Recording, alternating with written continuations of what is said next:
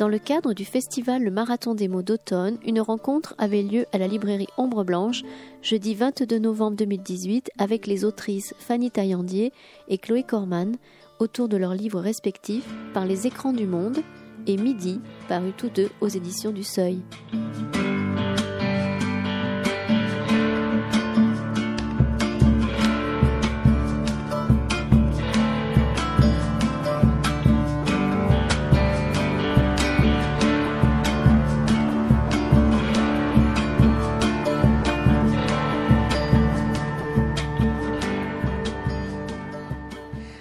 Tous. Euh, nous allons recevoir ce soir, dans le cadre du Marathon des mots d'automne, Chloé Corman et Fanny Taillandier pour leur roman sorti dans cette rentrée littéraire. Midi pour Chloé Corman, euh, dans les écrans du monde, par les écrans du monde, pardon, de Fanny Taillandier. C'est la première rencontre que nous faisons autour des éditions du Seuil, qui sont les invités d'honneur euh, de ce marathon d'automne, et en particulier à Ombre Blanche, pour cette édition donc 2018. Euh, alors, j'ai préparé mes questions que j'ai oubliées dans mon bureau, donc ça va être un petit peu plus, euh, un peu plus improvisé que d'habitude, on va dire. Euh, je voulais vous remercier toutes les deux d'être là. On l'évoquait juste avant de rentrer dans la salle, deux romans extrêmement différents, en même temps deux romans publiés dans la même maison d'édition, même si ce n'est pas dans la même collection. Et puis, il y a quand même des points communs malgré tout dans ces textes. Alors déjà, avant de parler des textes eux-mêmes, euh, vous êtes de la même génération, vous avez trois ans d'écart. C'est votre troisième texte publié également. Euh, la première question que je voulais vous poser, peut-être, c'était justement par rapport aux éditions du Seuil. Vous, Chloé, vous êtes édité au Seuil depuis le début. Vous, vous arrivez dans cette maison. Est-ce que vous pouvez nous raconter cette petite aventure pour vous d'être publié aux éditions du Seuil et comment ça s'est passé? Bonsoir et bonsoir tout le monde. Alors moi je parle en présence de Juliette Play et Frédéric Morat du Seuil. Alors je veux témoigner d'une longue histoire avec eux. Juliette qui est, euh, qui est là depuis moins longtemps, mais c'est vrai que euh, bah, c'est un lien, euh, c'est un lien euh, affectif. Euh, au bout de, au bout de trois livres, euh, je pense que on peut le, le dire comme ça. moi c'est un cette maison, le seuil, ce qu'elle représente pour moi, c'est en fait, je l'ai connu, je l'ai identifié d'abord, euh, pas à travers ma collection, mais à travers euh, la bibliothèque de mes parents. C'était cadre vert. Littérature étrangère. Oui, pour moi, le seuil, c'était cadre vert. C'était la littérature étrangère qui est, euh, qui est un fond et une actualité incroyable dans cette maison. Et moi, j'ai des parents qui sont germanistes et qui avaient qui avait beaucoup, beaucoup de livres. euh, voilà. Et, euh, et par là, donc, il y, avait cette familiarité, cette ouverture, enfin, d'autant plus grande que voilà, c'était le monde. C'était aussi l'identité de, par rapport à la littérature francophone, le cadre rouge. Euh, voilà, c'était et les sciences humaines plus tard, quand j'étais étudiante. Alors, euh, alors vous imaginez ma, joie, enfin l'honneur que ça a été de, savoir tout de suite que mon premier roman euh, était, publié dans cette, euh, dans cette maison. J'ai eu la chance en plus de travailler avec plusieurs éditeurs. D'abord Louis Gardel, ensuite Frédéric Morat, donc ça fait beaucoup de liens. Et en plus une maison qui, dès mon premier livre, m'a permis d'avoir un, un grand prix, euh, le prix Inter. le prix dès du le livre premier. inter. Donc euh, c'est sûr que c'est quelque chose de fort dans ma vie. Et, euh, et là, au bout du troisième livre, ça, ce qui est un peu magique aussi, c'est par exemple d'avoir un éditeur avec qui c'est possible d'avancer dans mon travail sans lui montrer le texte. Je peux lui dire en cours de route, j'en suis là, on a une discussion et il, a- il va avoir des conseils euh, qui m'aident vraiment à, à débloquer quelque chose. à- Donc euh, tout ça, c'est oui, c'est important. Fanny, vous arrivez dans la collection Fiction et compagnie. Ouais, moi je. Alors bon, moi c'est pas du tout, euh, du tout la même chose. Je découvre euh, tous ces gens. je... Mais euh, bon, c'est sans doute lié au fait que les deux précédents livres que j'ai publiés sont des livres très, très divers dans leur forme en fait. Et que euh, je suis pas très attachée à l'étiquette roman En fait, là, je crois que j'ai fait un roman cette fois-ci, mais c'est. On va en parler parce que voilà, ça, pourrait s'appeler autrement encore. et du coup, j'ai d'abord travaillé avec Flammarion, qui, avait, qui avait aimé mon premier livre, puis avec les presses universitaires de France, alors que moi je pensais avoir fait un livre beaucoup plus proche de la fiction littéraire que le, que le premier. Donc voilà, donc du coup, je suis un peu arrivée au seuil euh, par surprise. J'ai été extrêmement bien accueillie par Bernard Comment, euh, qui m'a vraiment euh, raflé sur la sur la sur la table alors que j'étais aussi en négociation avec quelqu'un d'autre. Donc voilà, je découvre le seuil, je découvre avec plaisir de travailler là. C'est du coup, j'ai pas du tout le, le, même rapport moi avec avec le travail avec l'éditeur. J'écris d'abord et puis quand je suis vraiment sûr, je je fais lire. Euh, peut-être que ça va changer maintenant parce que bon, j'espère que, je continuerai à être euh, en fiction et compagnie au seuil euh, par la suite. Alors, Fiction et compagnie, c'est une collection assez particulière, assez singulière dans le, dans le catalogue du Seuil, qui privilégie des, des, formes assez innovantes, en tout cas des problématiques littéraires peut-être un peu plus expérimentales que ce qu'on peut trouver dans Cadre Rouge. Vous parliez d'un roman qui en était-il vraiment un? Euh, Alors oui, absolument, parce que je pense que vous avez imaginé et puis la construction est parfaitement romanesque. En même temps, effectivement, donc votre roman vous parle du 11 septembre 2001. Euh, euh, on va vivre cette tragédie à travers un frère et une sœur. Euh, la sœur qui travaille dans les Twin Towers et qui va se retrouver bloquée dans les décombres euh, après l'effondrement des tours, euh, qui travaille dans une espèce d'entreprise d'assurance, une mathématicienne de formation brillante qui travaille dans une société d'assurance. Son frère qui est le responsable de la sécurité de l'aéroport depuis lequel sont partis les deux avions qui ont percuté les tours. Et puis, vous allez revenir sur le personnage d'un des pilotes, Mohamed Atta, que vous essayez de, comprendre peut-être, ou en tout cas de, de, essayer de percer le mystère de cet homme et de ce qui l'a conduit à ça. Donc c'est un texte qui est quand même énormément documenté et avec des problématiques, euh, j'allais dire, qui ne sont pas tout à fait romanesques. Vous posez beaucoup la question de l'image et du rapport à l'image et de la télévision en particulier. Est-ce que c'est quelque chose alors, est-ce que c'est un sujet romanesque, la télévision, et le rapport à l'image au sens où on l'entend? On ne sait pas si c'est un essai sur l'image. C'est pour ça que je rebondis sur ce que vous disiez. Est-ce que c'est vraiment un roman? Il y a une, très grande réflexion sur l'image et l'utilisation de l'image dans ce texte. Alors, qu'est-ce qui vous a motivé dans l'écriture, justement, par rapport à ça? Bah, En fait, c'est là où je pense que je suis, euh, romancière par la bande. quoi. C'est-à-dire que euh, moi, j'écris. En fait, j'écris parce que je, je mène l'enquête sur des choses qui, moi, me m'interroge, me, fascine un peu, etc. Donc ça, ça a été le cas dans tous mes livres. Euh, et là, dans le cas du 11 septembre, euh, quelque part, le, problème que j'avais, mon précédent livre, c'était sur les lotissements pavillonnaires. Donc du coup, c'était un tout petit sujet. Le 11 septembre, le problème, c'est que si vous tapez 11 septembre 2001 sur un moteur de recherche, euh, quel qu'il soit, vous avez, en moins d'une seconde trente, vous avez, je sais pas, 70 000 pages de résultats. quoi. Donc c'était extrêmement, euh, extrêmement touffu. Moi, en fait, la façon dont je, travaille, ou là où je, comment j'ai travaillé, c'était vraiment d'aller, d'aller explorer, d'aller chercher des réponses à des questions. Et comme ça pose beaucoup de questions, la première, c'était quand même, bon, ok, qu'est-ce qui s'est passé exactement? Et qu'est-ce qui s'est passé exactement? Bon, à part pour les gens qui étaient à New York euh, et qui ont eu le malheur d'être à New York à ce moment-là, euh, pour moi, euh, par exemple, ce qui s'est passé, c'est qu'il y a eu des images à la télé qui n'ont pas bougé pendant 24 heures. C'est-à-dire qu'on a eu vraiment, et encore quand je dis 24 heures, je pense que je suis largement en deçà de ce qui, s'est vraiment produit. Donc je suis reparti de là en fait.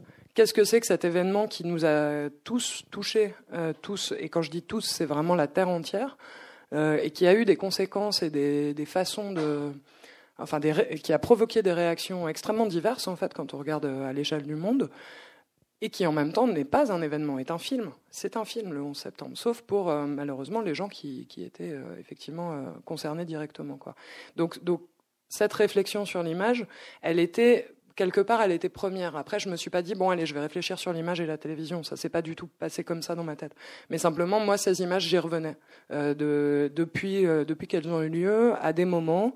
Euh, ben, voilà, je me, je me disais bah, tiens, ça me rappelle le 11 septembre. Et puis de temps en temps, j'étais amené à revoir ce film parce qu'il a été déjà réutilisé dans la fiction. bon, ça, voilà, c'est un événement télévisuel très fort, donc on le revoit souvent. Et à chaque fois, j'avais le même, la même sensation à la fois d'irréalité totale, de, fascination parce qu'il y a quelque chose de dans ces images d'extrêmement fort en fait. Enfin, c'est euh, Gérard Trichter qui a fait un, tableau dessus et qui, qui, résume en fait la quintessence de, ce truc. Il y a les deux tours noires très verticales, le ciel parfaitement bleu et les petits avions euh, horizontaux. Et ensuite ce nuage de fumée. Enfin, il y a quelque chose de graphique euh, très fort qui moi captait mon regard. Et en même temps, ce qu'on est en train de regarder, c'est, c'est pas un film.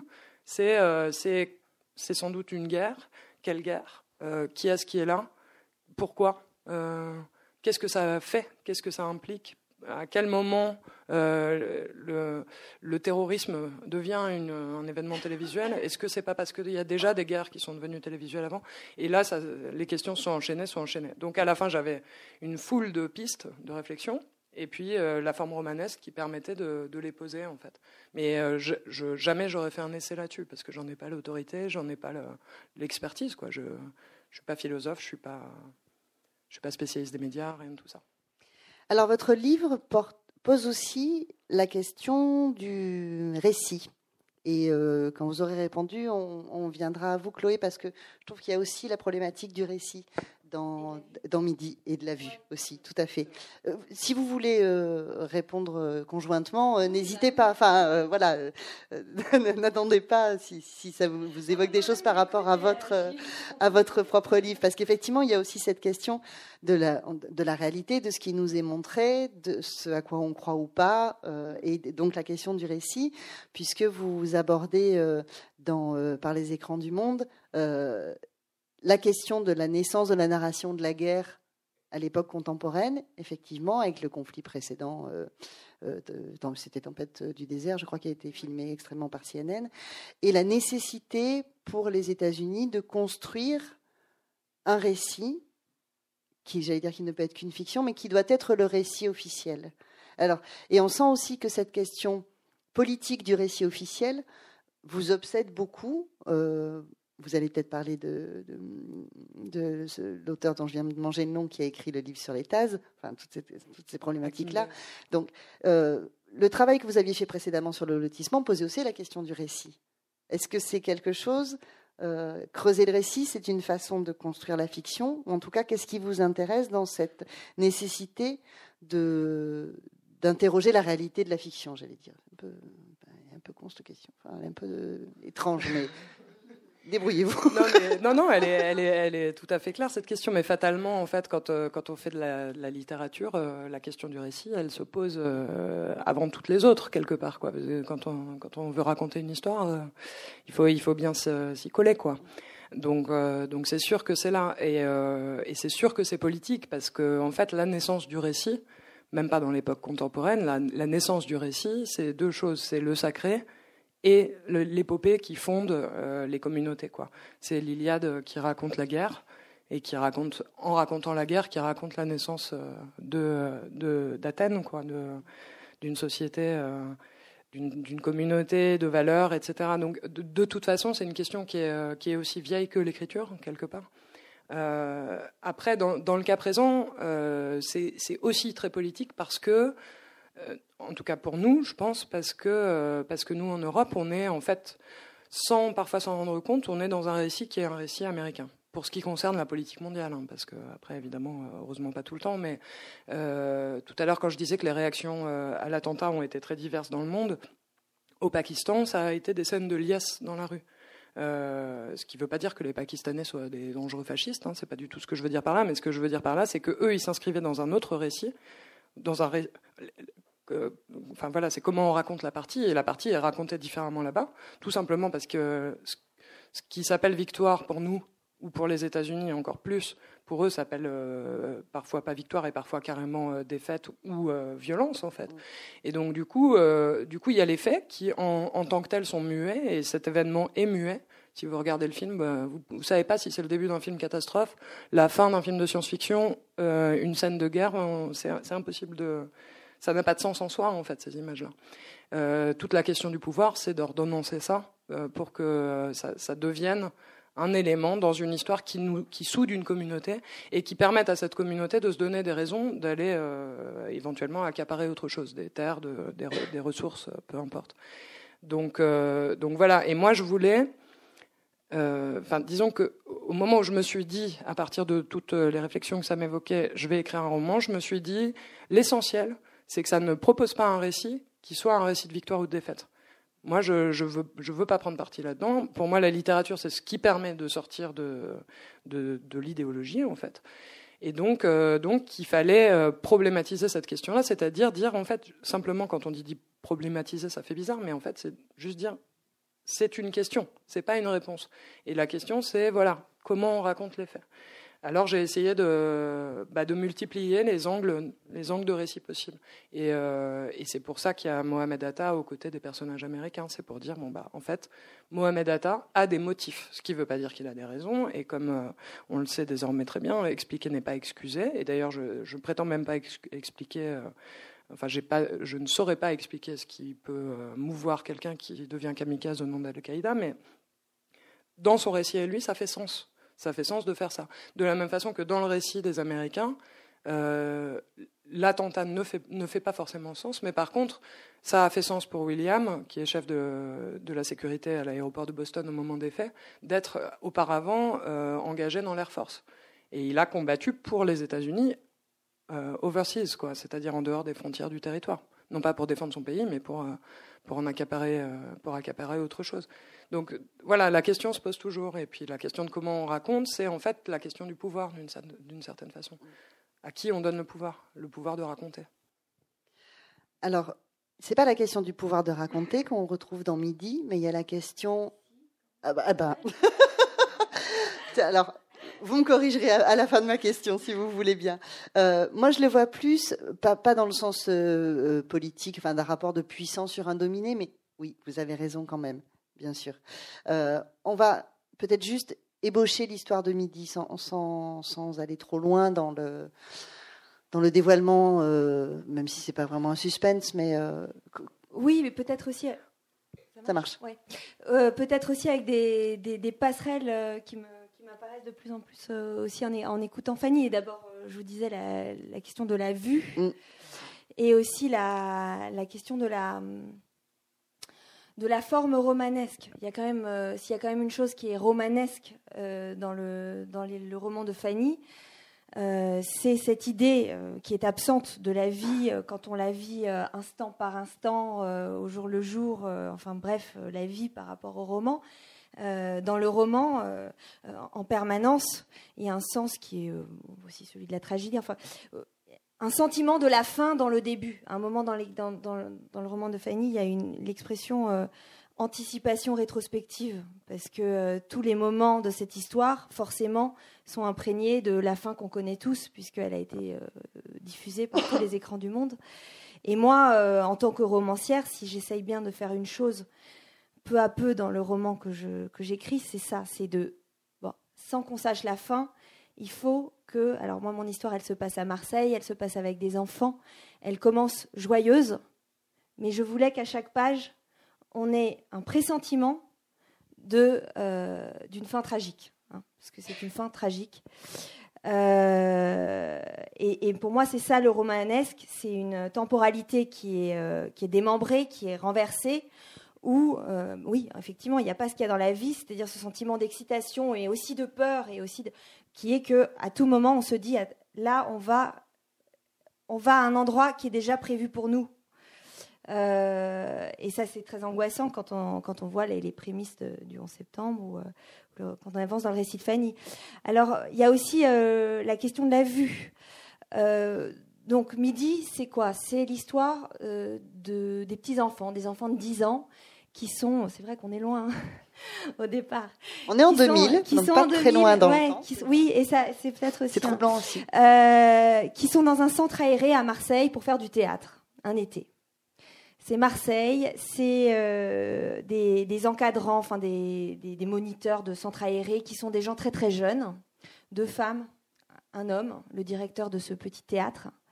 Euh, ils ont pour mission, réunis là pour 4-5 semaines, de, monter une pièce de théâtre avec ces jeunes enfants euh, qui viennent un peu de toutes les origines sociales. bon, des enfants qui partent pas en vacances, quoi.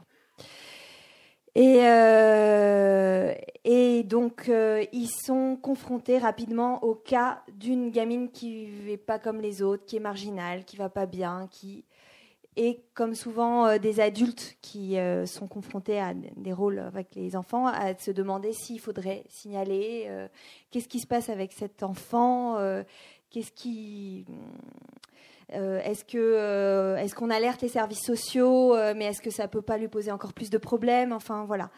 Et, et ça s'appelle midi parce que là, en plein soleil, sous le, sous le regard des adultes présents, la violence se produit. Et enfin, pour moi, c'est vraiment ça, la définition de la violence.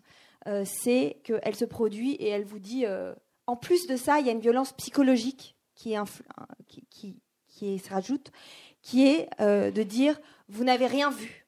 N'essayez même pas d'intervenir. et vous voyez tout ça vous transperce la rétine, mais vous n'avez rien vu. Et n'essayez même pas. Voilà. Et, d'ailleurs, euh, dans, le roman de Fanny, un, passage euh, qui m'a frappé, c'est euh, quand on voit Atta, il a passé les écrans de contrôle, il, y a même eu un soupçon. Tout était indiqué, et puis pourtant, ils sont passés, on n'a rien vu. Voilà. Alors, Midi, c'est un récit que je voulais faire sur sur ça, sur une espèce d'approche euh, physique, physique de la violence euh, et politique aussi. Elle se produit là et on n'agit pas. Hein. et je pense que chacun, euh, même si on n'a pas travaillé avec des enfants, on a été confronté à ces moments où on se demande pourquoi on, voit bien les choses, on saurait peut-être quelle personne euh, enfin, alerter, euh, poser des questions, euh, témoigner, et puis on, se sent trop impressionné, on se sent paralysé, ou on est le produit d'un aveuglement. Alors, l'aveuglement, c'est pour ça que j'ai voulu aussi que ce soit. c'est une histoire qui se passe à Marseille, qui se passe dans la, dans la joie, parce qu'il y a aussi un triangle amoureux, c'est aussi une histoire sentimentale des gens qui sont, qui sont dans la joie euh, de ce qu'ils vivent euh, et, qui, euh, et qui sont complètement empêchés d'agir. Alors, juste, moi, je, me permettrais de rajouter un autre point commun, c'est qu'il y a une, dans les deux narrations, il y a une, une, insurrection par rapport au temps, au temps linéaire, en fait.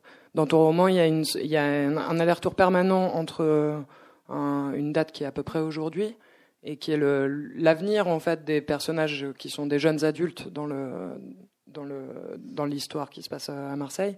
Et, euh, et ce moment de Marseille et le temps des enfants donc qui est une autre temporalité. Enfin les, les enfants ils ils n'ont pas la même notion du temps que, ça, que les adultes. Ce que je veux dire par ce renversement du temps. Et il y a aussi un troisième temps qui est euh, le temps de la pièce que la pièce de théâtre que les enfants jouent qui est euh, une pièce de Shakespeare. Et là aussi c'est une espèce de d'échanges, euh, de transactions euh, temporelles euh, un peu dangereuses. les enfants, on les a convoqués pour jouer. On, le directeur du théâtre, qui est un type qui a des, qui a des grandes idées pour son théâtre, mais aussi des grandes lâchetés, enfin qui est, qui est un personnage assez ambigu. Et il s'est mis en tête de mettre en scène une pièce de Shakespeare qui s'appelle La Tempête. Qui n'est pas la pièce la plus facile de Shakespeare quand même. Non, c'est une pièce qui est étrange, euh, qui, a quelque chose de presque primitif par sa forme, parce qu'elle a, elle a des aspects euh, presque de, bégaiement, de, répétition de certains moments de l'action qui sont comme si euh, c'était encore un peu un brouillon. Euh, il y a des éléments de, collage entre de la, comédie, une pièce historique. c'est une pièce très étrange et surtout, c'est une pièce mythique parce qu'elle est réputée être la dernière pièce de Shakespeare. Et elle met en scène un personnage qui est comme un double de Shakespeare, qui s'appelle Prospero, qui est un, qui est un vieil homme politique qui a été exilé. Il s'est fait usurper son trône à Milan et il a été exilé dans cette île et il, fait de la magie. Alors pour qui, euh, on ne sait pas. Mais il est un peu comme, un, comme Shakespeare, c'est-à-dire euh, il, il, a, il a de l'or dans les mains, de la magie dans les mains, mais, euh, mais il s'apprête à, peut-être à prendre sa retraite, à, prendre sa, à tirer sa révérence. Et, et c'est d'une grande ironie d'imaginer confier cette pièce à des enfants, cette pièce qui sent la mort, vraiment, qui sent le vieux magicien qui dit que il a plus d'illusions, qu'il veut se retirer de la vie, qu'il en a marre de, de, créer de la beauté, euh, de mettre ça entre les mains des enfants. C'est une étrangeté de la, c'est une étrangeté du désir de ce, directeur de centre aéré, une étrangeté ou une perversion. Euh. Et en même temps, comme, comme souvent euh, une pièce ou une œuvre d'un artiste mûr, vraiment presque à la, fin de sa vie, il y a une grâce enfantine dans la pièce. Il y a quelque chose de, de facile. il arrive à, susciter une intensité dramatique, un changement, je disais, un changement de registre euh, d'un moment à l'autre, une espèce de joie de créer qui est celle parfois, euh, je ne sais pas quoi, des, certaines vieilles de, certaines toiles d'un dernier Picasso, quelque chose vraiment de ouais d'enfantin. Et cette inversion du temps et cette transaction de la pièce du, vieux magicien euh, presque moribond confié à des enfants ça, ça m'intéressait aussi. Oui, alors j'allais vous demander pourquoi vous aviez choisi ce texte, parce qu'il y a tout ce dont, vous venez de parler, et puis il y a aussi la folie absolue de Prospero, quand même, la vengeance, donc des choses qui sont très, qui sont très dures, et le personnage de Caliban, qui est quand même un monstre euh, mais pas que non plus. Alors, je, voulais justement vous demander qu'est-ce qui vous avait intéressé dans cette pièce que je lis moi comme une espèce de d'autre façon de raconter la même histoire que l'histoire principale de Midi. En tout, cas, de, en tout cas, de créer une caisse de résonance. Est-ce que c'était le, le, but de cette pièce-là pour vous, justement, de créer d'autres sons du même motif par rapport à l'histoire principale? Ah oui, mais la, tempête, elle m'a, servi à plein de choses. D'abord, j'y ai puisé euh, ce, que je, voulais décrire là, c'est-à-dire cette joie de créer qui est vraiment, euh, qui enfantine et que je voulais euh, mettre, faire incarner par des enfants. C'est-à-dire que vraiment la tempête, bon, c'est une histoire de vengeance sur une île. L'usurpateur arrive, il se fait couler son bateau par, par, par Prospero, qui veut récupérer son trône. Enfin, c'est il y a une, cette histoire un peu élémentaire, et puis il y a une histoire d'amour entre euh, une princesse et euh, entre, euh, oui, entre la fille de Prospero et, un prince, Enfin, bon, voilà. Et c'est vraiment comme si il n'y avait rien, presque une, une, scène de théâtre nue, une, une, une grève, une plage de sable, et des enfants qui disaient Allez, on va faire un spectacle. Hein, et c'est cette joie-là que j'avais envie de faire incarner par des gamins et de poser des questions de mise en scène euh, vraiment euh, élémentaires. Comment on va faire l'île, comment on va faire le bateau, et puis les enfants qui, fabriquent les décors, qui vont chercher des, costumes, euh, des chapeaux de déguisement au supermarché. Et tant pis, tant pis si c'est une casquette pour faire, un costume ou une casquette de, de, baseball pour faire un costume élisabétain. Et tant pis si voilà, c'est ça que je voulais créer. Et après, la pièce elle-même, euh, je voulais lui emprunter effectivement sa tonalité élégiaque, hein, vraiment, parce que, euh, parce que l'histoire que je raconte, euh, elle est imprégnée par, la mort prochaine des personnages. et aussi, je, voulais emprunter effectivement ce personnage de Caliban. De Caliban qui est donc vous le savez peut-être, un personnage d'esclave. Hein. C'était un habitant de l'île que Prospero a réduit en esclavage. Mais c'est un personnage euh, compliqué parce que, euh, par exemple, dans la pièce de Shakespeare, il parle en vers. Il y a d'autres personnages qui parlent en prose, et lui, il parle seulement en poésie. Donc, il est quand même, il est très sophistiqué, mais en même temps, il est sale, il est, il est assez monstrueux. Il est humilié en permanence. Il a, il a un physique repoussant, et il va se jouer aussi là un échange très cruel avec les enfants. C'est-à-dire que vous prenez n'importe quelle distribution d'acteurs normaux, euh, des, des, acteurs de métier, ils savent que les méchants et les marginaux et les monstres, c'est les personnages intéressants. Mais vous prenez euh, une troupe d'enfants de 10 ans, évidemment que les petites filles, elles vont vouloir faire la princesse et se partager éventuellement le rôle de la princesse. Mais personne va vouloir faire Prospero. Et, euh, va, vouloir faire, euh, va vouloir faire Caliban. Prospero, c'est un autre, c'est un autre sujet. Et, et, ce que je voulais, c'est, c'est mettre en scène aussi cette monstruosité qui va être de, de pousser une petite fille, enfin celle que je vous décrivais tout à l'heure, qui est déjà accablée par sa marginalité, par des problèmes de socialisation euh, euh, et de violence. Manifestement, elle est violente avec les autres, elle reçoit de la violence. Euh. Or, quand elle quitte le théâtre, hein, on ne sait pas comment, mais voilà, et de dire bon bah tiens toi, toi tu vas faire Caliban. Et ça, c'est quelque chose que j'essaye toujours de faire dans mes romans. Il y a toujours à un moment un spectacle des gens qui se mettent à jouer des rôles avec des masques, avec des costumes. Euh, dans mon roman précédent, il y avait un autre spectacle qui était euh, des combats de chiens avec des paris.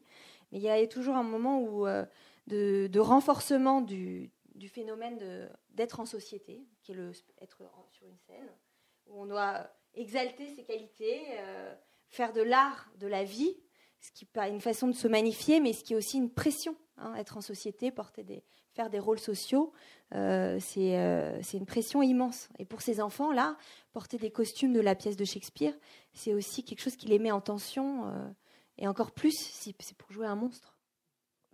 Alors, il y a un autre point commun dans vos deux livres qui n'est pas du tout traité de la même façon, mais qui, peut paraître peut-être un peu réducteur, mais qui m'a apparu assez clairement. Vos deux romans parlent de la perte de l'innocence, je trouve d'une façon ou d'une autre.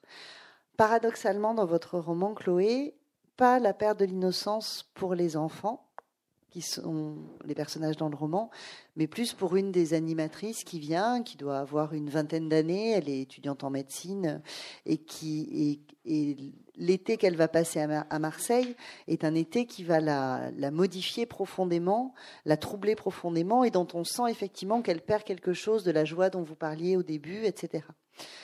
Et vous, dans votre roman, bien sûr, la perte de l'innocence euh, mondiale, j'ai envie de dire. Non, mais quelque chose qui nous a tous frappés, effectivement, de voir quelque chose en vrai qui normalement ne devait être qu'au cinéma et ne devait jamais arriver en vrai. Alors, est-ce que vous, vous avez travaillé sur cette question-là de la perte de l'innocence Ou est-ce que. Parce que ce qui est étrange, en vous entendant parler, ça me frappe encore plus, c'est que ce pas les enfants qui perdent leur innocence en même temps. Mais les enfants sont déjà de toute éternité pas innocents. C'est aussi. C'est vrai. c'est vrai aussi. Euh, les enfants ont des pulsions terribles et, et, pas de surmoi encore bien en place pour. Euh, euh, donc cette ambiguïté des enfants, elle m'intéresse tout le temps. Et, effectivement, j'ai installé cette histoire que je vous raconte de d'incapacité à témoigner, incapacité à intervenir pour aider une petite fille. Je l'ai installée dans, euh, un dispositif romanesque qui est vécu dans, le, rétroviseur, quoi, 15 hein. ans plus tard. Une de ces jeunes filles, voilà, de 18 ans, qui était allée s'occuper d'enfants à Marseille, faire du théâtre, euh, sortir, aller à la plage, euh, draguer. Euh. Cet été-là, il est vécu dans le souvenir d'une femme 15 ans plus tard qui est devenue médecin. Médecin dans un, dans un hôpital parisien, elle a des grosses responsabilités, dans un service de médecine interne, qui est un genre de service où parfois on, on ne sait vraiment plus quoi faire pour aider les gens. Et comme dans un cauchemar, vous savez, dans les cauchemars, on, on rejoue des, on rejoue son impuissance parfois. Euh, euh, elle retrouve le, directeur de théâtre de, sa vingtaine, de, ses, amours de la vingtaine, parce qu'il y a une histoire d'amour entre ce garçon directeur du théâtre et les deux filles. Elle le retrouve mourant dans son service d'hôpital. Et une nouvelle fois, elle est confrontée à son incapacité à sauver. Hein, donc ça, c'est permanent en fait. Euh, et tous les deux, euh, tous les deux euh, ensemble, ça les, ça les fait basculer dans ce moment effectivement où, où ils ont, ils ont renoncé. Ils ont renoncé à beaucoup de choses en perdant, enfin en n'étant pas capables de porter secours à, cet enfant-là. Ils n'ont pas été capables de porter secours à une, à une grosse part d'eux-mêmes. Hein, ils ont ils ont perdu, euh, oui, ils ont perdu une forme de joie de vivre ou une forme d'illusion ou euh, euh, ils se sont perdus, oui, dans cette histoire. Mais les raisons pour lesquelles les deux personnages ne parlent pas ne sont pas les mêmes quand même. Enfin, il y en a. Pas pour accabler euh, le personnage de Dominique Muller, mais euh, mais qui est quand même un personnage très étrange parce qu'effectivement, euh, vous parliez de l'incapacité à voir. je ne suis pas tout à fait d'accord avec vous parce que quand même les personnages voient. L'un décide de ne pas voir et l'autre subit le récit du puissant. On revient à ce qu'on disait tout à l'heure parce que c'est la figure d'autorité et dont elle est amoureuse qui lui dit de ne rien dire d'une certaine manière et de ne rien voir. En tout cas, de ne pas parler. Voilà. Donc c'est quand même pas, euh, c'est pas des personnages qui sont sur le même plan. Alors c'est pas pour dire qu'il y a un méchant et un gentil, mais euh, il y a quand même deux problématiques de l'aveuglement qui sont qui sont complètement différentes entre ces deux personnages, mais qui posent aussi la question du récit et des conséquences du récit. On revient à ce qu'on disait un peu au début. Euh. Alors, oui, il y, a trois adultes. C'est des jeunes adultes. Et effectivement, ce qui m'intéressait, en, créant comme ça trois témoins, et peut-être trois complices, hein, parce qu'au bout d'un moment, quand on est témoin de quelque chose d'aussi grave, si on fait rien, on est complice. C'était aussi de manifester trois attitudes. Hein. Moi, comme euh, comme romancière, c'est ça qui m'intéresse, d'avoir une situation euh, qui peut avoir des multiples interprétations dans, le comportement des, personnages. Euh, est-ce que Dominique voit... en tout cas, ce qui est sûr, c'est qu'il a une capacité à agir. Il a plus de, oui, il a plus de pouvoir. Il saurait à qui s'adresser. et il, agite comme, comme, les, souvent les lâches. Il agite le fait que il n'y a pas de preuves. On ne peut pas authentifier, mais ça, ça rend fou quand on, quand on est dans des situations de, violence sur des enfants. Euh, parce que s'il n'y a pas de preuves, euh, euh, la famille peut nier, ou les proches peuvent nier, et dans ce cas-là, ils peuvent encore plus. enfin, on peut, on peut créer le. Se venger sur l'enfant. Se venger sur l'enfant, etc. Donc, il, mais enfin, c'est vraiment pervers. C'est un personnage qui, est, qui a quelque chose d'odieux. Il, il, se sert de ça pour pour justifier le fait de ne pas agir. Et effectivement, il se sert de son charisme, de, son, de sa capacité de séduction sur les deux filles pour leur intimer le silence. Euh, et, voilà. Et aussi, c'était important dans la confrontation, euh, dans la confrontation euh, des personnages 15 ans plus tard, parce que les trois se retrouvent à Paris, à un moment, la troisième, c'est qu'il y a une part du récit, il y en a une qui est détentrice d'une d'une partie du récit, une a vu un peu plus et elle l'a pas dit. Et c'est seulement, euh, c'est seulement, c'est comme au révélateur. Enfin, tout d'un coup, on retrouve une, 15 ans plus tard, comme dans des crimes, euh, comme dans des crimes de guerre ou comme dans certains crimes familiaux, 15 ans plus tard, on retrouve une archive. Enfin, là, c'est une enfin, l'autre, l'autre fille, pas la narratrice, l'autre fille arrive et dit, moi, enfin, elle a la preuve, elle a vu. Euh, et, elle sait. elle, il y a une partie de l'histoire qui, qui, apparaît à ce moment-là. Vous avez parlé de complicité et de silence, et je voudrais revenir du coup au personnage de William dans Par les écrans du monde, euh, qui est un personnage, euh, on l'a dit tout à l'heure, de vétéran, qui a été effectivement soldat, euh, mais soldat euh, virtuel. Enfin, comment on peut dire ça? Ces fameux soldats qui attaquent avec les drones, qui ne sont pas sur le terrain, et pour autant qui seront traumatisés par la guerre de la même façon, euh, et qui a, après le 11 septembre, alors qui, qui est victime d'un silence qu'il s'impose en rentrant de, des conflits, en particulier de la Somalie, et qui se sent complice après le 11 septembre. On retrouve aussi ces problématiques-là euh, à travers ce personnage, me semble-t-il. Euh, oui, oui, tout à fait. Alors, euh, oui, William, alors tout à l'heure on parlait de, désillusion. William, c'est quelqu'un qui est entré dans l'armée de l'air américaine à 18 ans avec une foi dans enfin, un patriotisme totalement, totalement enfantin en fait, avec vraiment des, héros, quelque chose vraiment de fantasmer quoi.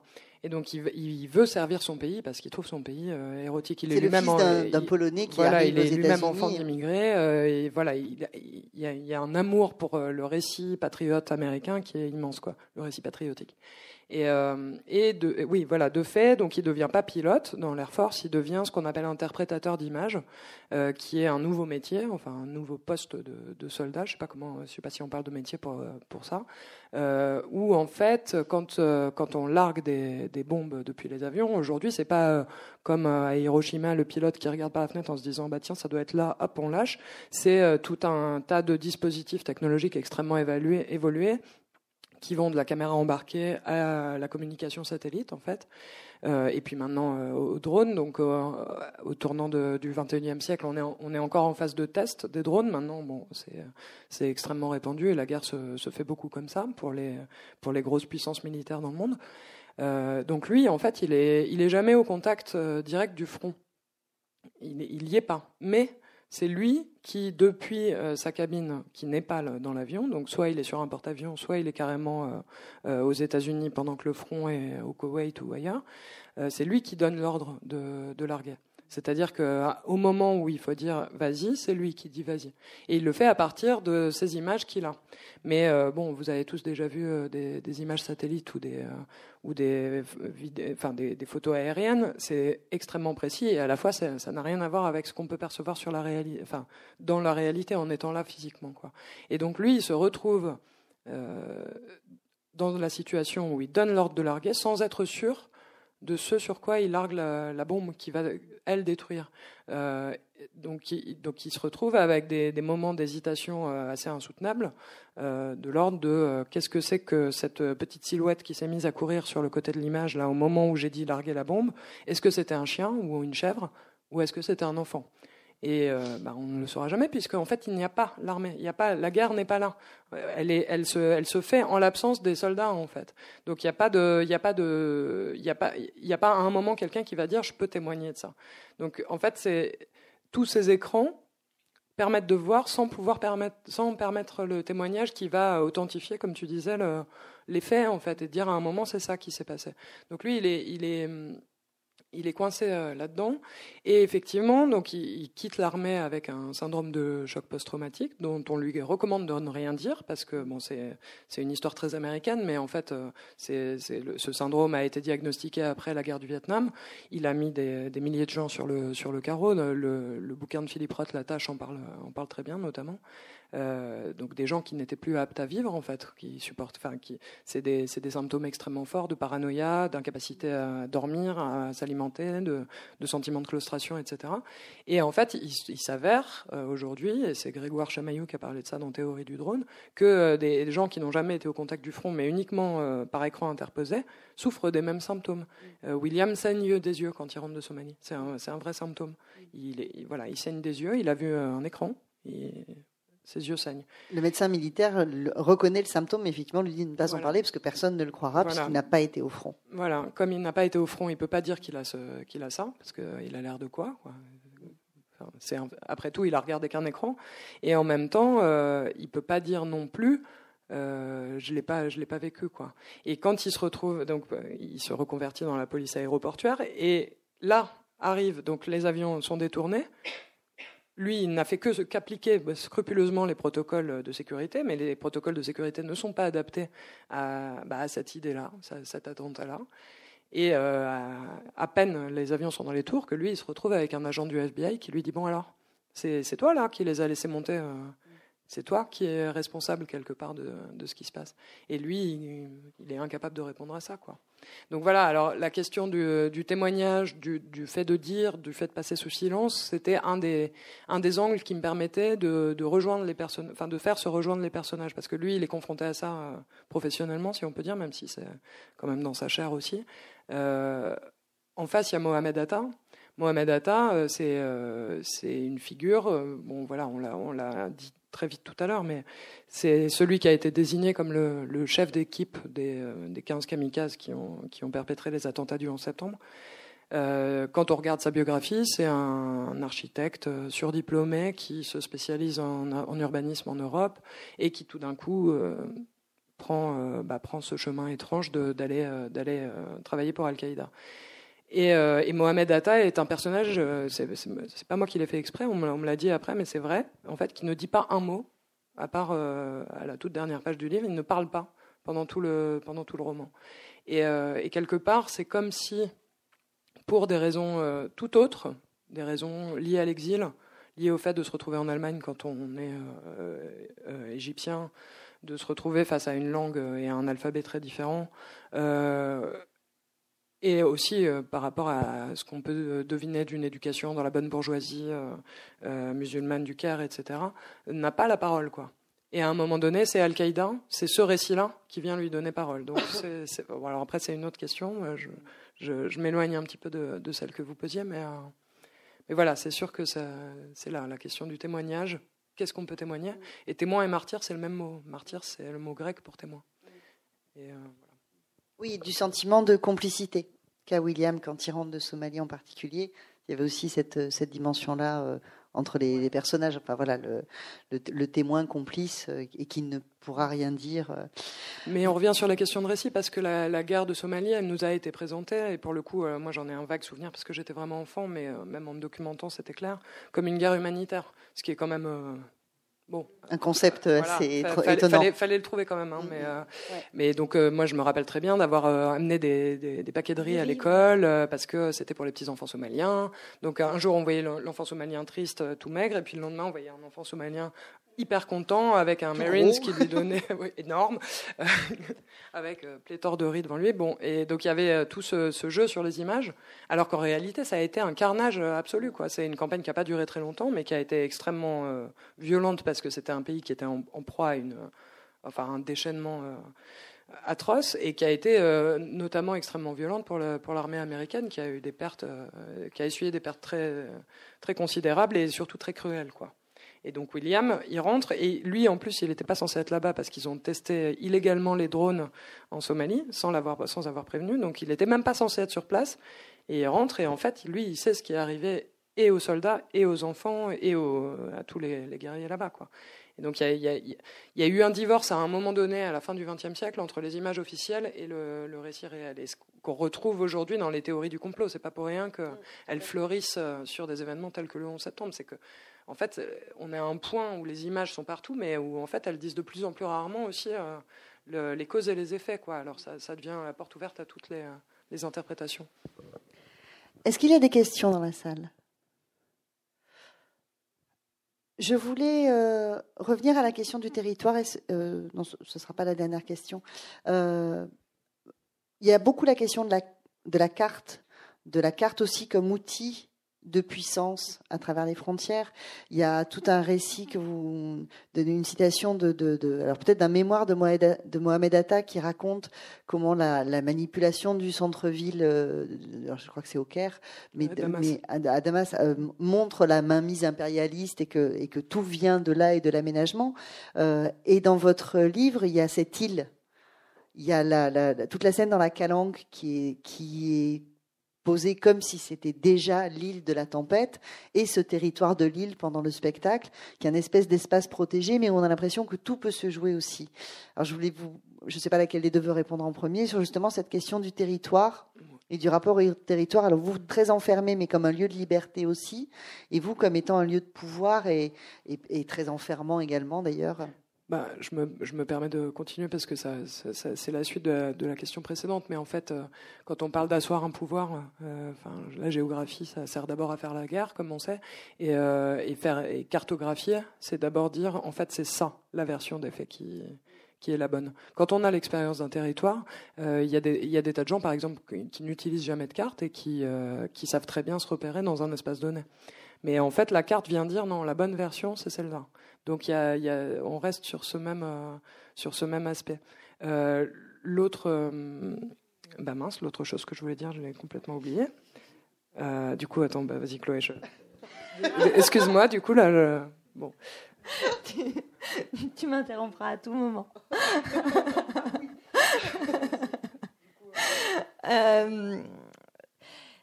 Lille, c'est pour moi je parlais de l'enfance de l'art dans, dans, La Tempête. ce qui m'intéressait aussi, pourquoi, pourquoi cette histoire qui se passe à Marseille, pourquoi une pièce de théâtre qui se passe dans une île. C'était un hommage au récit premier. Hein. Pour moi, pour moi l'histoire élémentaire, c'est quelque chose sort de l'eau.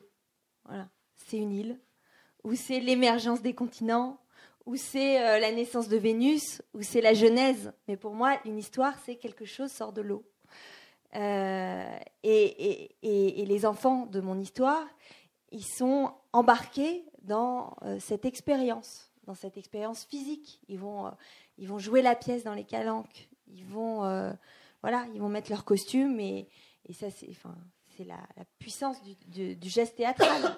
par la seule, par ce, juste par les mots qu'il prononce, ou par, euh, ou par le, le, costume, le bout de costume qu'ils vont endosser, euh, ils vont être euh, métamorphosés. Et en même temps, cette métamorphose est pas, elle peut pas tout.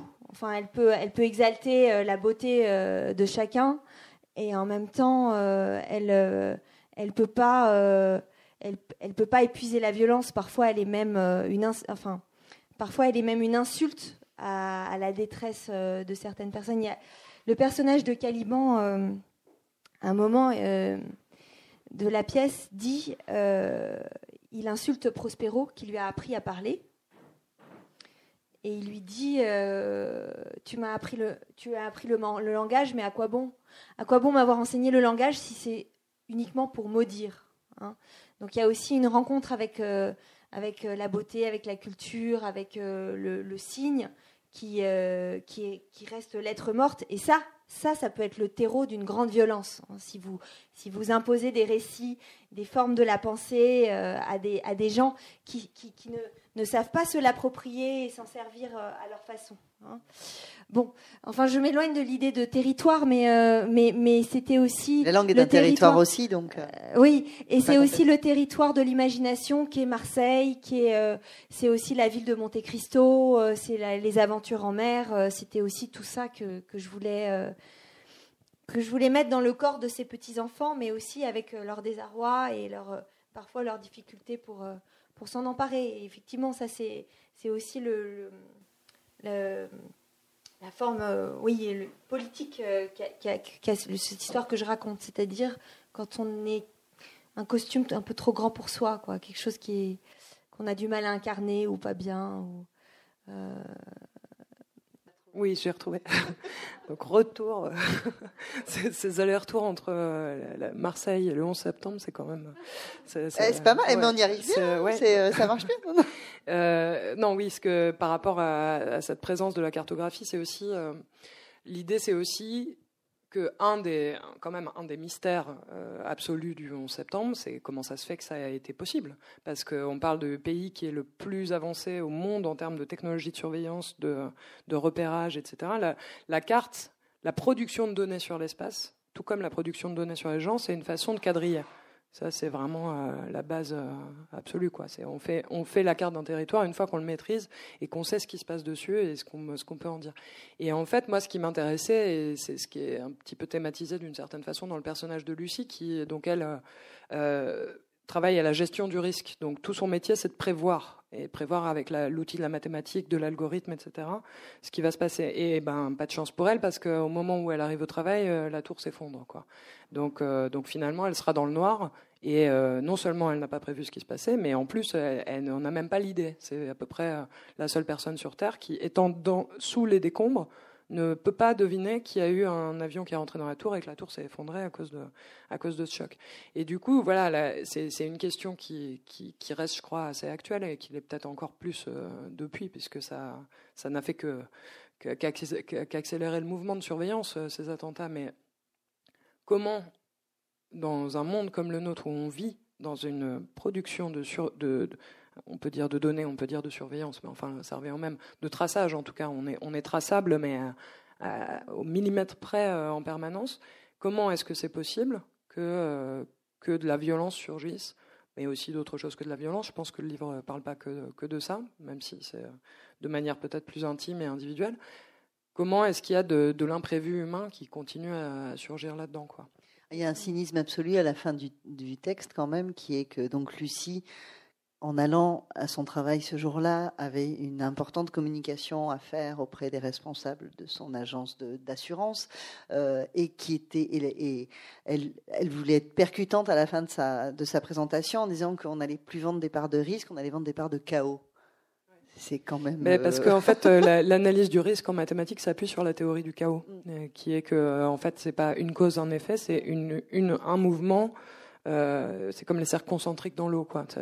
Tout, mm. enfin, c'est une spirale en fait. Ça s'arrête, ça s'arrête jamais de, de grandir. oui, en même temps, le, le, travail qu'elle fait, c'est le, le, sommet de l'orgueil humain de dire ok, on a des formules parce qu'elle elle, elle, travaille pour AON, qui est une, une, une, ça va là, d'accord, euh, qui est une, une, entreprise existante et AON vend la, la gestion du risque. Donc en fait, quand vous, si vous boursicotez par exemple, ou si vous simplement vous avez un compte en banque hein, désormais, mais euh, l'argent il est rétribué à mesure du risque, c'est-à-dire que si vous investissez dans un truc fastoche, euh, genre je sais pas moi une autoroute faite par Vinci en France, on est entre nous, ça se passe bien, vous serez peu rémunéré. Si vous investissez sur euh, la même autoroute construite par Vinci euh, euh, au, Yémen, déjà vous serez un peu plus rémunéré. Et puis si c'est pas Vinci, mais un sombre constructeur de pont à Gênes qui, qui fait l'autoroute, là vous serez encore mieux rémunéré parce qu'on sait que ces autoroutes se cassent la figure, etc. Donc en fait, ce, ce qui est rétribué par la finance, c'est toujours le risque. C'est-à-dire, c'est toujours la, possibilité que ça se, ça se, passe mal. Il y avait un, un, bon bouquin qui était un bon roman qui était sorti il y a quelques années sur la question qui s'appelait euh, Potentiel du sinistre, où c'était aussi un personnage qui, euh, qui, qui, jouait à ça, modélisait ça. Et euh, voilà, en fait, d'accord, euh, on peut, on peut théoriser le chaos, on peut le chiffrer, on peut, on peut même l'acheter le, le, et le revendre, mais en fait, le vrai chaos, il est à un autre endroit. Il est à l'endroit que personne n'a vu venir alors même que c'était écrit depuis des années. Enfin, je veux dire, Ben Laden, il sort pas, de, il tombe, il est pas tombé du ciel, hein, certainement pas du ciel en plus.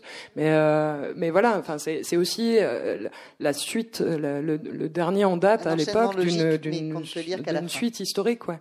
Et comme Daesh depuis est encore une sorte de souche mutante de d'Al-Qaïda qui qui est, qui s'est transformée. Et puis bon bah demain, je sais pas ce que ce sera. On va, je, je fais pas le même métier que Lucie, Dieu merci, mais euh, voilà je pense que dans la rémunération du risque, euh, parfois, euh, il y, a des, des limites à ce qui peut être euh, rémunéré. Je pense que notamment avec la, la, crise climatique, on arrive peut-être à une limite du, modèle de, l'assurance. Hein, parce que y a, ouais, sauf, que, sauf que ce qui vaut très cher à l'heure actuelle, c'est les actions sur, sur exactement ces, catastrophes-là, sur, les catastrophes naturelles. Ouais. Mais euh, euh, ce, qui, ce, qui me, ce qui me frappe en t'entendant, c'est que, à mon avis, dans ce que tu décris, c'est exactement là que ce, que ce, ce les, justifie le, le, geste romanesque. C'est-à-dire que tu, tu, dis, bon, euh, ils avaient tout le, enfin, le, système de, prévoyance, on appelle ça d'ailleurs en, en, anglais intelligence, recueillir des informations et, et faire des des, statistiques. Euh, euh, et, malgré toute l'intelligence accumulée, euh, on n'a pas le bon scénario. Et, moi, le, roman, ça m'intéresse pour ça. Je pense que c'est pas c'est pas une prouesse de l'intelligence, c'est pas c'est pas un scénario qui est envisagé dans un modèle mathématique, mais c'est la, enfin surtout la, enfin, la fiction, c'est c'est ni vrai ni faux, c'est autre chose. On, est en dehors du, modèle euh, prévu.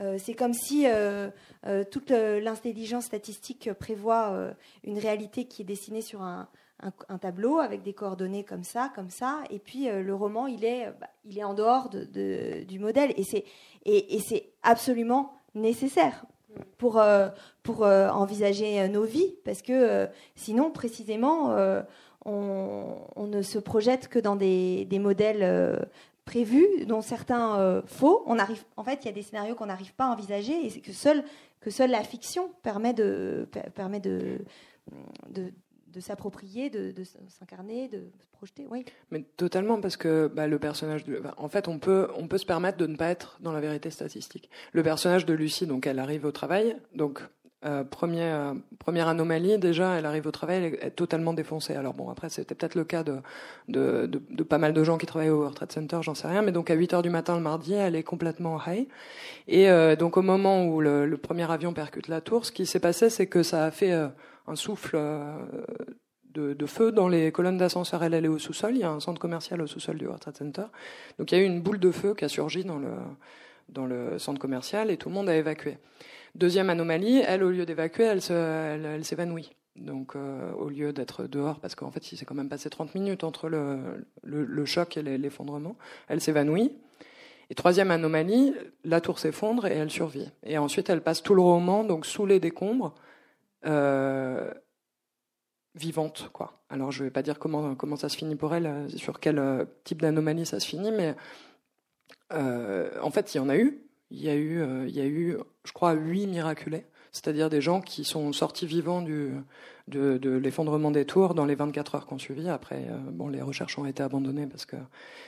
Mais euh, sachant qu'on a sur 3000 personnes mortes, il y, a, il y, a, eu 300 corps qui ont été retrouvés. Enfin, c'est horrible le, le, degré de pulvérisation de. Mais voilà, en fait, ces anomalies-là, elles existent. Il y a eu, il y a eu huit miracles. C'est vraiment des miracles, quoi. Des gens qui ont passé 24 heures euh, coincés entre deux poutres euh, de béton et qui, euh, au bout de 24 heures, ont dit bon bah, ah, bah, oui, moi je suis là, vous pouvez me récupérer, quoi. Et, effectivement, le roman, il peut s'emparer de ça. La, la, réalité statistique mathématique, elle va dire bah non, là on parle de statistiquement, la chance que tu t'en sortes si s'il y a un avion qui rentre dans ta tour, elle est quand même très minime. Donc on va pas s'en occuper. Et finalement, peut-être que ce qui nous peut nous dire le plus humainement, bah, c'est pas euh, la chance qu'on s'en sorte, c'est voilà ce, ce, cette anomalie qui, dit autre chose. quoi. Est-ce qu'il y a des questions ou toujours pas? Timide. Alors, moi, ce que j'aimerais, si vous êtes d'accord, c'est que l'une pose une question à l'autre pour conclure. Vous vous êtes lu, on en a parlé avant que vous arriviez. Je ne sais pas si. Alors, vous vous êtes lu parce que vous veniez échanger ensemble à Ombre Blanche? Ouais, on s'est échangé. D'accord. Et donc, est-ce qu'il y a une question que vous avez envie de poser à l'autre ou pas? C'est pas obligé. non, faut pas que ce soit une question. Enfin, faut pas. C'est, je, ne le pose pas comme une question piège.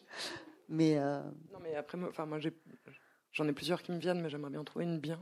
Je vais, prendre, je vais prendre, je vais prendre une minute quand même pour y réfléchir. Est-ce que vous pensiez qu'il y avait autant de choses en commun entre vos deux livres avant de commencer la rencontre quand même? Parce qu'en fait, il y a pas mal de trucs. Hein. Enfin, il y a des fils et puis des, des, perspectives et des euh, même si vous traitez les choses complètement je différemment. Pense pas que ce sont des points communs qu'on évoque, hein, mais c'est juste euh, euh, notre pratique romanesque qui nous amène à, nous poser hmm. des, mêmes questions auxquelles on apporte des. si, moi j'ai quand même une question sur le titre, parce que tout à l'heure tu as dit midi, c'est pour le midi. Mais moi j'ai aussi pensé au démon de midi ce qui est un peu euh, peut-être qui paraît un peu hors de propos, mais parce que euh, la narratrice, elle est euh, en fait au moment où le récit commence, elle a elle a à peu près 40 ans, quoi. Du coup, enfin, en tout cas, elle est, elle est dans une vie installée, familiale, etc. Et là, en fait, celui qu'elle voit ressurgir, c'est quand même un, un, très fort amour de jeunesse, très fort amour charnel et tout. Et, et du coup, on sent quand même aussi ça. Euh, où elle rentre chez elle et finalement elle est replongée dans ses, dans ses 18 ans et euh, où ça fait vaciller un petit peu son, son monde euh, personnel. Donc je sais pas si est-ce que c'était voulu ou qu'elle soit dans la tentation de, de retrouver cet amour. Ah, bon, c'est un peu difficile de tentation, mais, mais en tout cas que tout d'un coup ça fait vaciller ce qui est devenu son présent depuis et que ça la remet face à, à la jeune fille qu'elle a été. C'était midi au sens de l'hommage à l'histoire sensuelle entre ces personnages, oui, c'est sûr. Oui. Et moi, je voudrais savoir si tu as vu Euh, mais c'est peut-être un peu fermé, il faudra que j'en ai une deuxième si ta réponse est non. si tu as vu euh, Zero Dark Thirty de Catherine Bigelow, qui, non. Parle, de la traque, qui parle de la traque de, de Ben Laden. Non, non, je l'ai pas vu, mais je l'ai pas vu parce que j'étais en train d'écrire le livre et que je me suis dit, il faut pas que. Ah, il y a une masse de documentation euh, énorme dans Oui. votre livre. Ouais, pour bah, bah Enfin, sur un sujet comme ça, c'est quand même la moindre des, des choses. Je pouvais, enfin, euh, et, en, et en fait, là, j'ai mis les livres qui m'ont servi de repère, mais en fait, c'est tellement euh, immense euh, la masse de, de choses qu'on peut dire et qui reste à être étudiée parce que l'histoire euh, n'a pas encore eu le temps de faire son travail de, de, de mise en ordre de, de cet événement. Donc, moi, je me suis énormément documenté. J'ai juste signalé les livres qui, moi, m'avaient euh, permis d'avancer dans ma, dans ma réflexion. Mais Et donc le film de Catherine Bigelow, vous non. avez volontairement je l'ai, ouais, je me d'aller suis le dit, là, parce que ça va me- parce que Ben Laden, c'était aussi un, que- quelque chose de très difficile à saisir, parce que autant Mohamed Atta, bon, euh, j'arrive pas à comprendre, même après avoir écrit ce livre, je ne sais toujours pas comment expliquer que, euh, qu'on puisse décider à un moment donné non seulement de se, supprimer de cette façon-là, mais en plus d'emporter 2000 personnes dans la mort au nom d'un, Dieu qui est devenu aberrant, parce que enfin, Dieu c'est l'inverse de ça, quoi. c'est la création, Dieu c'est pas, c'est pas la destruction. Donc j'ai toujours pas réussi à comprendre ça, mais je pouvais postuler une sorte de, de, de misère au sens pascalien, quoi. Ben Laden, c'est impossible. Ben Laden, il est, plein aux as et il décide sciemment euh, de, de, voilà, de, rentrer dans la destruction. Et moi, il me, fait hyper peur, en fait, ce- cet homme. Parce que euh, par ailleurs, euh, si à la limite c'était euh, vraiment une sorte de, chevalier errant d'une cause noble, verticale, etc. Mais non, bah, par ailleurs, à chaque fois qu'il arrive dans un pays pour installer ses camps de, de à côté, il fait l'aéroport de Port-Soudan, il fait tiens, je vais faire une société d'éducation privée, et, à chaque fois, il s'en met plein les poches. Donc il est exactement dans ce qu'il reproche officiellement à ses ennemis, quoi. Donc il est vraiment, enfin pour moi, il est vraiment horrible. Et du coup, euh, je préférais pas. J'ai lu par contre euh, la très bouleversante confession de celui qui a buté le plus grand fils de pute que l'histoire ait jamais porté de- d'Emmanuel Adli, qui est un, un livre euh, très drôle et très bien fait, mais voilà, c'était drôle. C'était euh, c'était une autre question. Mais Je vais pouvoir le voir. en septembre? J'allais euh, à mon entraînement de volleyball et, euh, et j'ai appris, euh, enfin j'ai vu, je suis passé chercher une copine. Son père était en train de regarder la télé en arabe, donc je comprenais pas le commentaire. J'ai vu des avions rentrer dans des tours que je ne connaissais pas parce que je j'avais jamais vu New York. Et ouais non, je savais pas que c'était. Enfin, et je me suis dit ah bon? Il a dit ah bah c'est à New York. J'ai dit ah bon? Et puis après j'ai été jouer au volet et par contre en rentrant chez moi le soir j'ai compris que c'était un peu grave. Il y a un mais- truc qui est beau aussi dans le livre, c'est de commencer avec, euh, avec les pyramides. C'est-à-dire Ouais. avec des, une architecture de civilisation euh, Hmm. détruite. Quoi. Bah ça c'était euh, parce que Mohamed Atta et Kerot, il, grandit à Gizeh, au pied des pyramides, et il est architecte. Donc bon, c'était c'était pas possible de ne pas en faire quelque chose quoi. Euh, Puis c'est aussi une architecture de puissance, malgré tout, les pyramides. Et C'est un tombeau. Et c'est un tombeau. pourtant, et pourtant, c'est plus rien. Enfin, Et c'est un labyrinthe. Ouais. ouais. Et, et c'est ouais, c'est vertigineusement grand par rapport aux moyens techniques. Donc euh, comme les, enfin il y, ouais, avait vraiment trop de. Merci, mesdames, Merci. pour cette rencontre. Merci beaucoup. Merci à vous.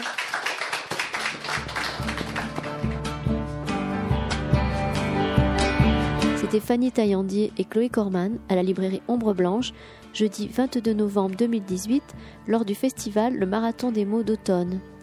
Hormis par les écrans du monde, Fanny Taillandier a aussi fait paraître Les Confessions du monstre en 2013 et Les États et empires du lotissement Grand Siècle en 2016, récompensés par de nombreux prix. Midi est le troisième roman de Chloé Corman, après Les Hommes couleurs, prix du livre inter en 2010, et Les Saisons de Louve-Pleine en 2013.